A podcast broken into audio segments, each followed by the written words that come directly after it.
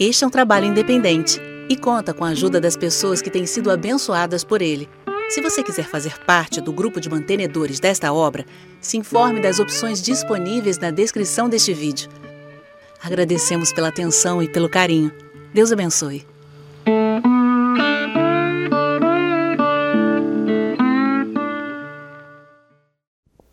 Eu sempre digo que essa é uma das passagens mais importantes do Novo Testamento.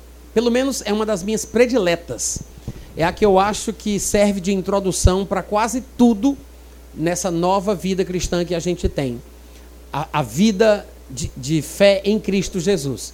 Porque, olha aqui, gente, olha para mim, deixa a passagem aberta, vamos ler todo mundo junto, tá? Não vai ler sozinho, não, olha essa covardia. Olha para cá. Essa passagem que a gente vai ler daqui a pouco, ela registra um episódio muito semelhante com o que acontece conosco também. É um registro de um momento em que Jesus Cristo quis passar de uma margem do lago para outra. O lago ou mar da Galileia, lago de Genezaré, como ele também é chamado. E Jesus simplesmente queria atravessar. Só que naquela região, naquela época, às vezes sobe o vento de uma forma muito forte e realmente parece um mar com ondas. E foi o que aconteceu, como a gente sabe. O que é curioso do texto, e eu quero explorar ele com vocês daqui a pouco, ainda que minimamente, né, por 20 minutinhos, mas o que eu quero que vocês observem é que era Jesus em pessoa. Jesus expressa a imagem da pessoa de Deus, né? O Jesus a quem amamos, a quem chamamos de Senhor. Jesus, ele estava no barco e ele simplesmente foi dormir. Enquanto os discípulos navegavam para atravessar o barco, vocês sabem, a Bíblia diz que veio uma tempestade de vento no lago, fazendo com que eles corressem perigo de só sobrar, que é naufragar, né, em bom português.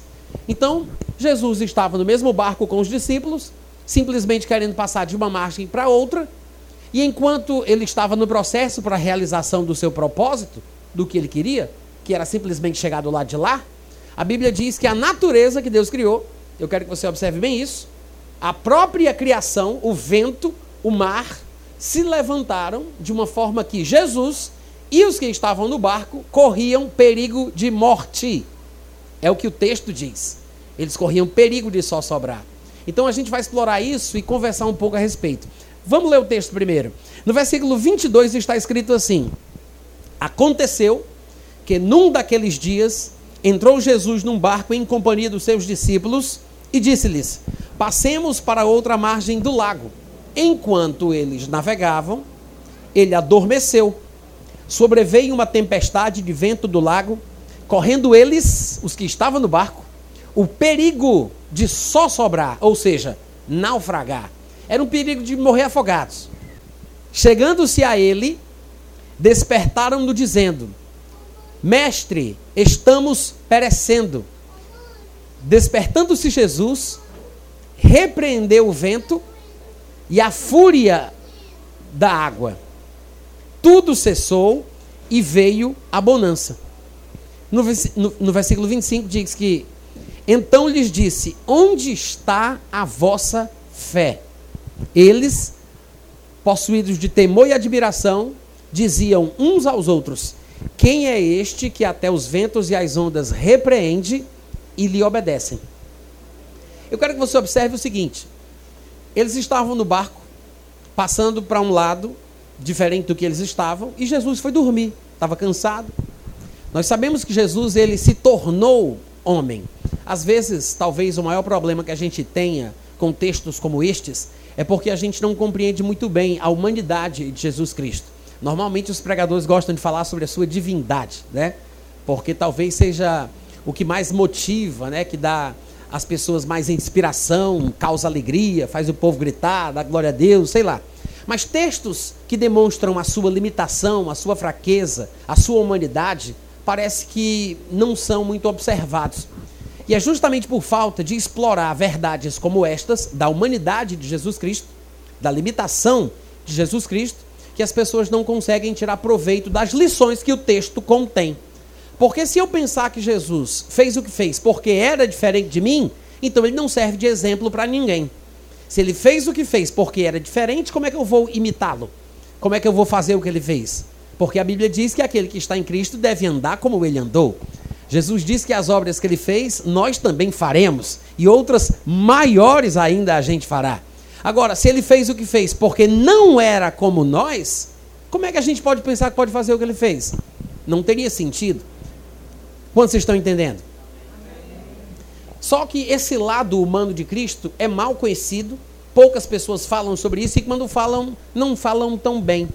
Não conseguem observar que Jesus, de fato, esteve aqui na terra como homem, dependente de Deus e dependente do Espírito Santo. E se Deus não lhe revelasse alguma coisa de forma sobrenatural, ele teria que saber, como qualquer outro ser humano faz, através da visão, da audição, do tato, do paladar e do olfato. Lá em Marcos capítulo 11, por exemplo, a Bíblia fala que Jesus Cristo ele saiu de Betânia para Jerusalém, numa caminhada de 3 quilômetros, mais ou menos, e no meio da caminhada Jesus teve fome. Vocês devem lembrar dessa história e ele viu de longe uma figueira com folhas. Não é isso que está escrito?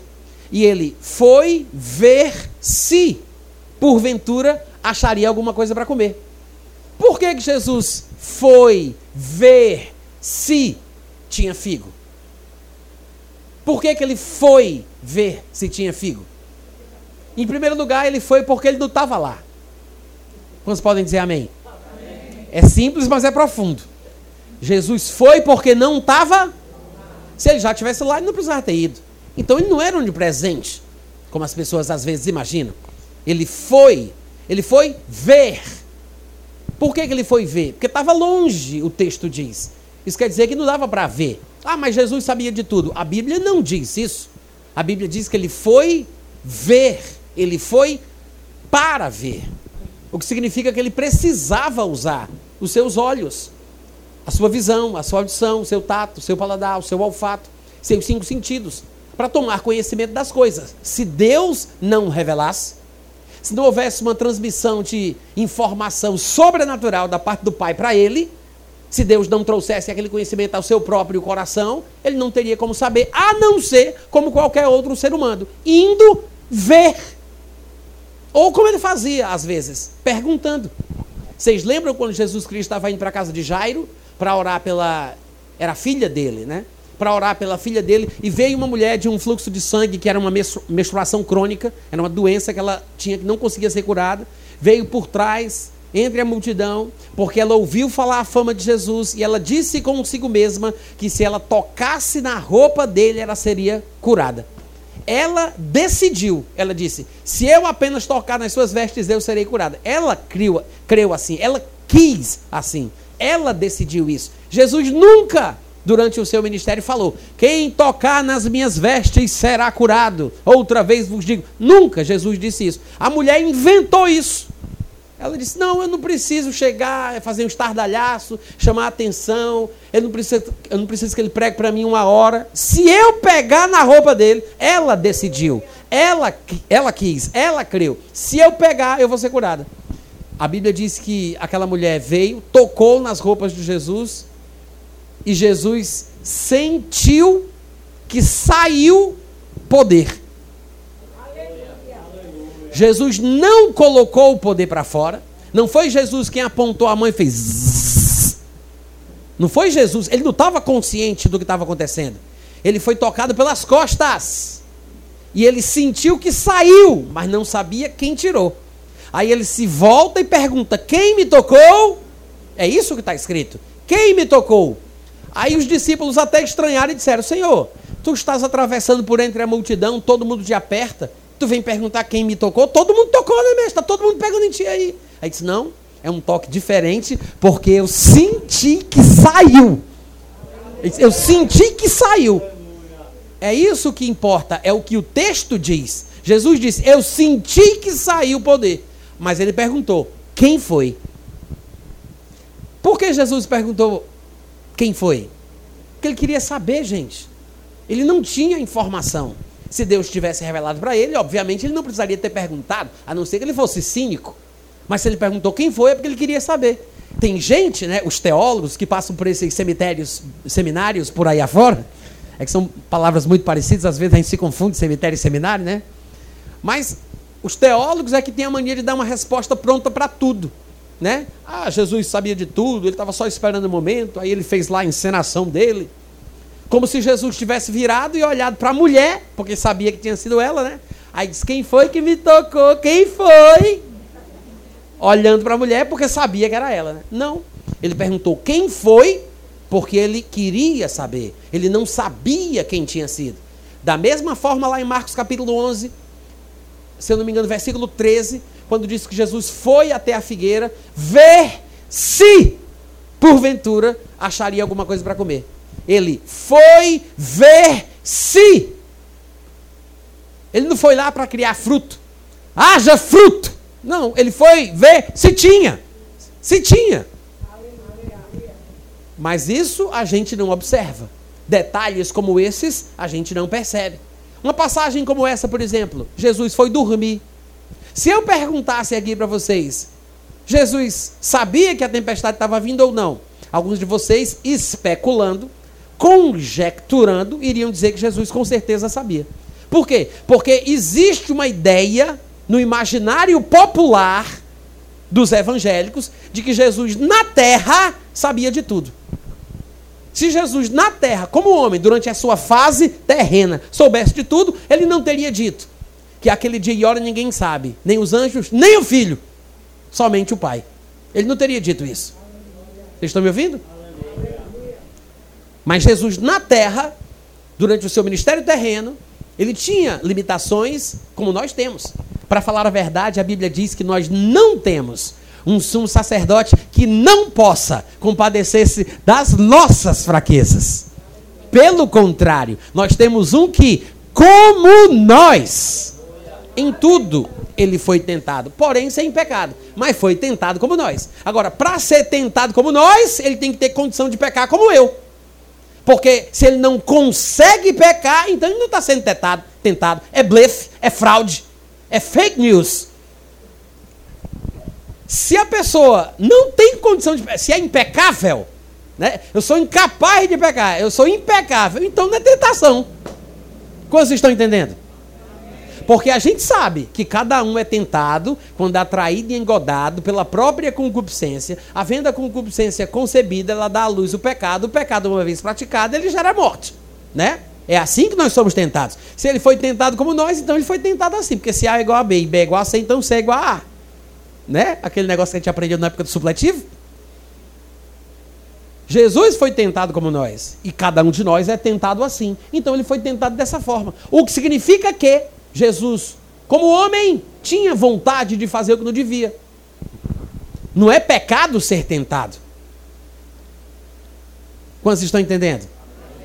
É pecado ser tentado?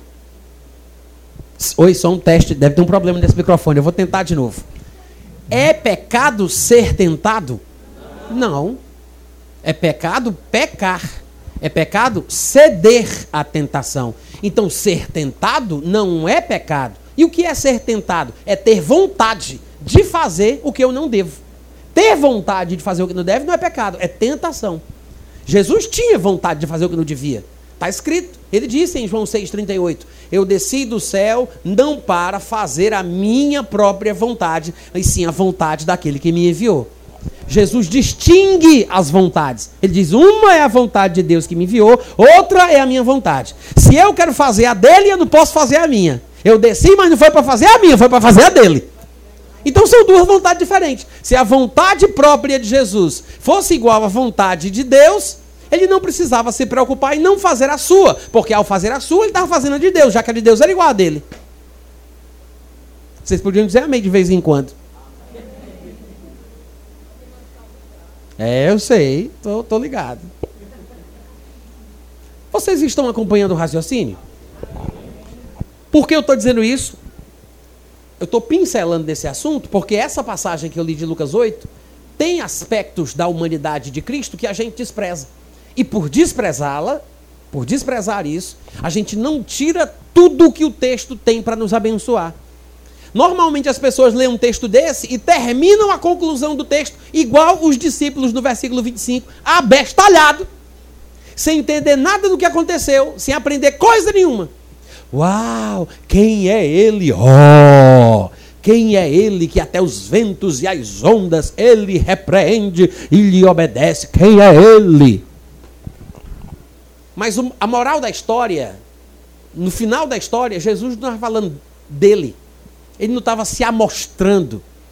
Jesus não estava concorrendo à segunda pessoa da Trindade. Ele não estava fazendo um concurso. Ele não desceu à terra para mostrar quem é que manda aqui. Ele não estava se amostrando para os anjos.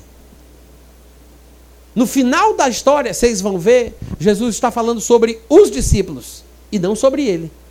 É por isso que Jesus os repreende. A moral da história, Jesus, vocês sabem disso, repreende o vento, repreende a fúria das águas, mas como é que termina a história? Para aí? Não. Depois que ele repreende o vento, depois que ele repreende o mar, a última repreensão que Jesus faz é com quem? Com os discípulos. Então ele resolve o problema e aí ele coloca o foco nos discípulos. Mas o que é que Jesus faz? Os repreende. Mas o que foi que os discípulos fizeram de errado? Acordaram Jesus para resolver o problema porque eles acreditavam na fé que Jesus tinha. Eles tinham fé na fé de Jesus, mas eram fracos em si mesmos, vulneráveis, covardes, medrosos e se sentiam assim. Tanto é que eles acordam para dizer para Jesus que eles estão morrendo. Olha que coisa triste. Acordaram Jesus para dizer para Jesus que eles estavam morrendo. Essa foi a declaração deles, é o que saiu da boca deles. Estamos morrendo, estamos perecendo, é o fim, ó oh vida, ó oh azar. Sabe aquele crente, não estou falando de vocês não, estou falando dos primos de vocês. Aqueles crentes só murmura, só pragueja, só fala mal, tudo é problema, tudo é ruim, tudo não presta né? Tudo uma dificuldade, tudo não vai dar certo, está tudo errado, tudo ruim. Pronto. É mais ou menos assim. Os discípulos acordam Jesus para falar para Jesus que eles estavam morrendo. E aí Jesus repreende o vento, repreende a fúria das águas, mas não deixa passar em branco. Ele repreende os discípulos também. É aí que a história termina. A moral da história está toda ali. Mas nem os discípulos prestaram atenção na repreensão. Porque se tivessem prestado atenção, eles não teriam se comportado e reagido da forma que se comportaram.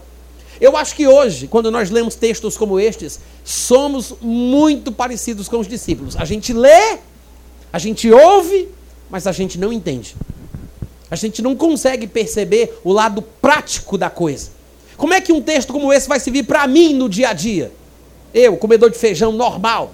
Como é que isso aqui vai servir para mim no dia a dia, no meio das dificuldades?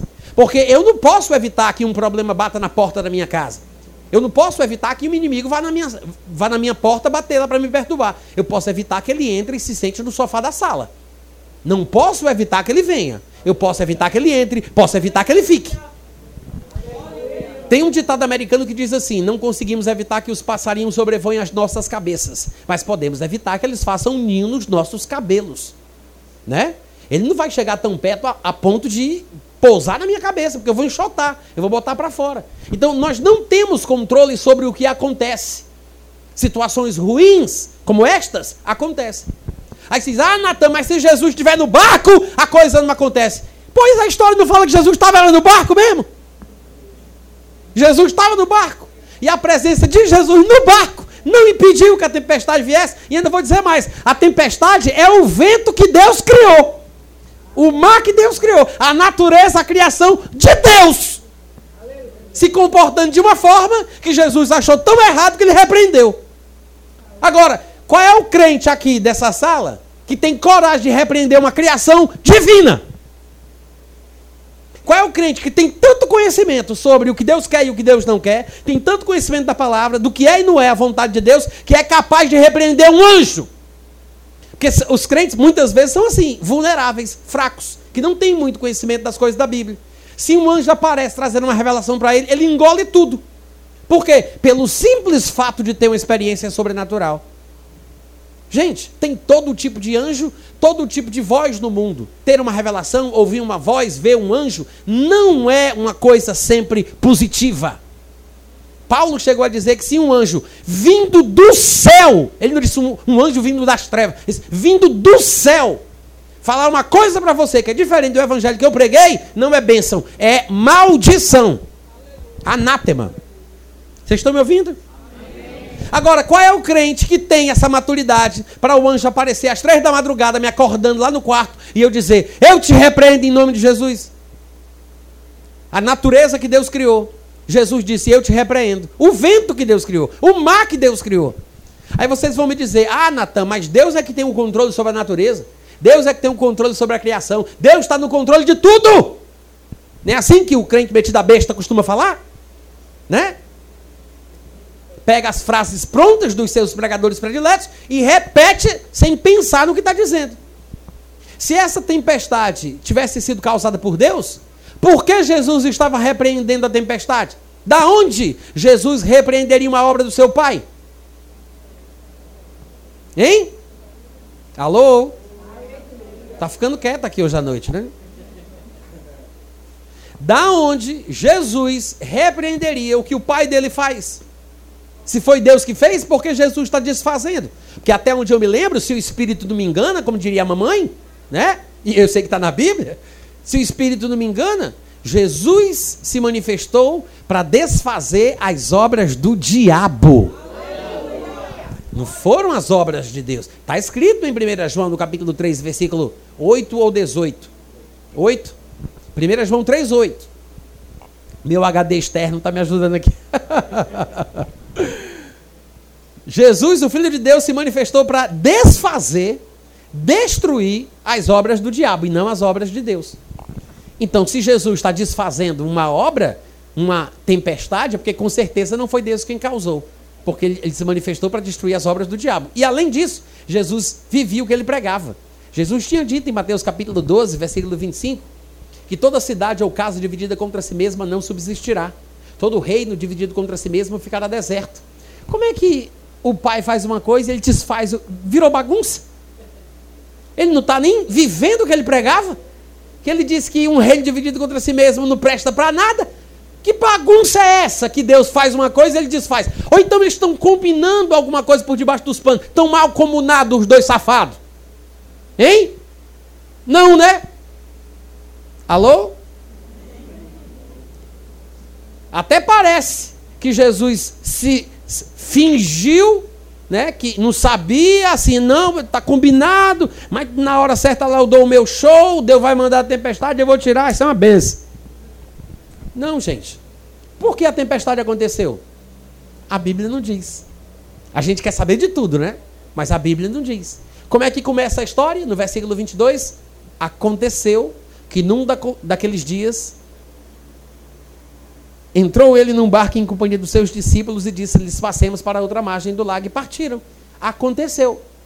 Por que aconteceu, Natan? Não sei. Não está escrito. A Bíblia só começa dizendo: Aconteceu. O que significa? Coisas assim acontecem. Oi, oi, som, experiência. Vou repetir. Coisas assim acontecem. Acontece. Você não consegue evitar que o mal bata na porta da sua casa. Você casa com um rapaz pensando que ele vai ficar contigo o resto da vida, no meio do caminho ele vira gay e vai casar com outro homem. Eu, eu estou falando de coisas que acontecem. Eu sei de pessoas que eram casados, pastor que abandonou a esposa e vai casar com outro homem. Como é que você pode saber? Eu não tenho condição de mudar a vida da minha esposa, nem ela tem condição de mudar a minha vida. A minha fé, ela não muda a vida de ninguém. Se tem uma coisa que eu possuo que pode mudar outra pessoa, é o amor. A fé muda as circunstâncias, mas as pessoas não. Eu não posso usar a minha fé para mudar a vida de ninguém. Cada um dará contas de si mesmo diante de Deus. Então você não consegue evitar que certas coisas aconteçam na sua família. Agora, como você reage? Esse é o ponto. O que você faz quando a doença vier, quando o problema vier, quando a tempestade vier, como você reage? Porque se a gente reage como os discípulos é uma coisa, se a gente reage como Jesus é outra. Mas será que eu creio que posso fazer o que Jesus fazia? Esse é o ponto. Primeiro, será que Jesus era tão surpreendido pelas coisas como nós somos? Será que ele também, às vezes, não sabia o que podia acontecer? Porque se ele sabia de tudo, estava sempre preparado, então não tem como a gente se comparar com ele. Só que tem textos que a gente despreza porque não entende. Mas eu vou dar um exemplo para esclarecer um pouco mais Lucas capítulo 8 que a gente está lendo e já vou encerrar. Lá em Marcos capítulo 3, do versículo 7 ao 10. Marcos 3, do 7 ao 10, está escrito assim, ó. Retirou-se Jesus com seus discípulos para os lados do mar. Seguiam da Galiléia uma grande multidão, também da Judéia, de Jerusalém, da Idumeia, da além de Jordão e dos arredores de Tiro e de Sidom, uma grande multidão. Ou seja, duas grandes multidões. Até agora, duas grandes multidões. Sabendo quantas coisas Jesus fazia, veio ter com ele. Então, recomendou a seus discípulos que, preste bem atenção agora, sempre lhe tivessem pronto um barquinho, olha aí, por causa da multidão, a fim de não o comprimirem. Não é isso que está escrito? Você está prestando atenção? Sempre lhe tivessem pronto um barquinho por causa da multidão, a fim de não o comprimirem. Por quê?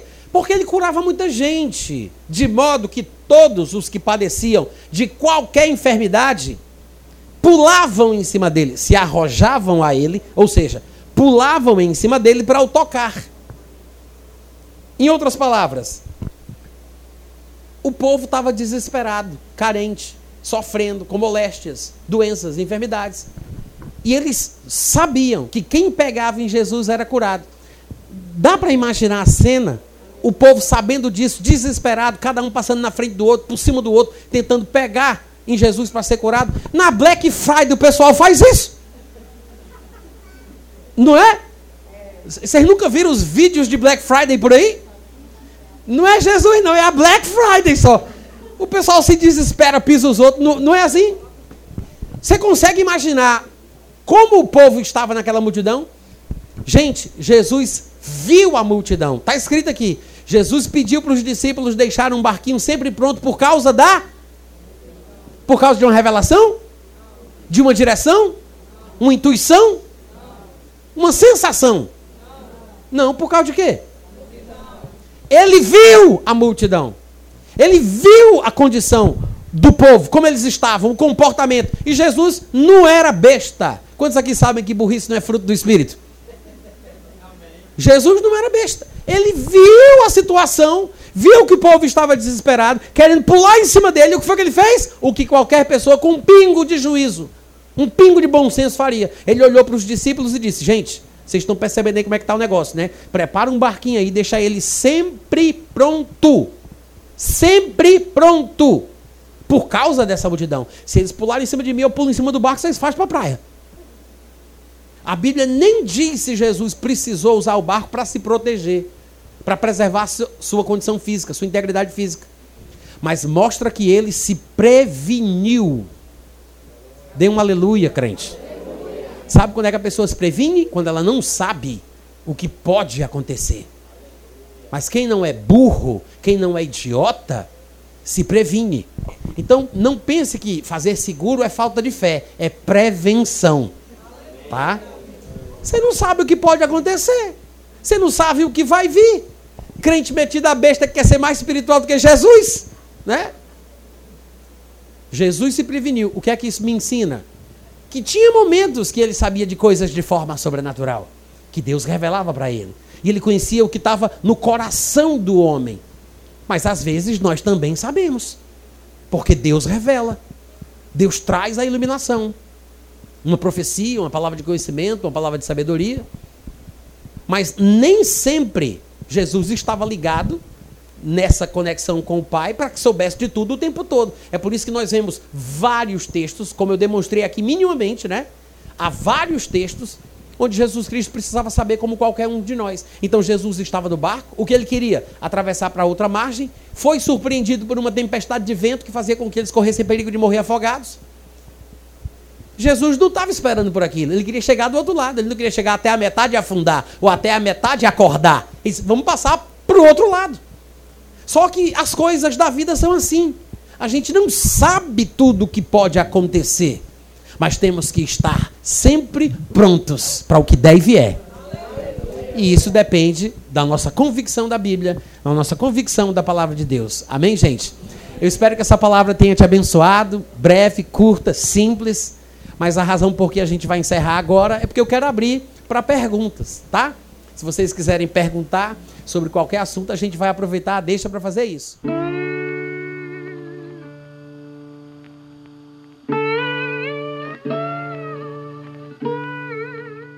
Este é um trabalho independente e conta com a ajuda das pessoas que têm sido abençoadas por ele.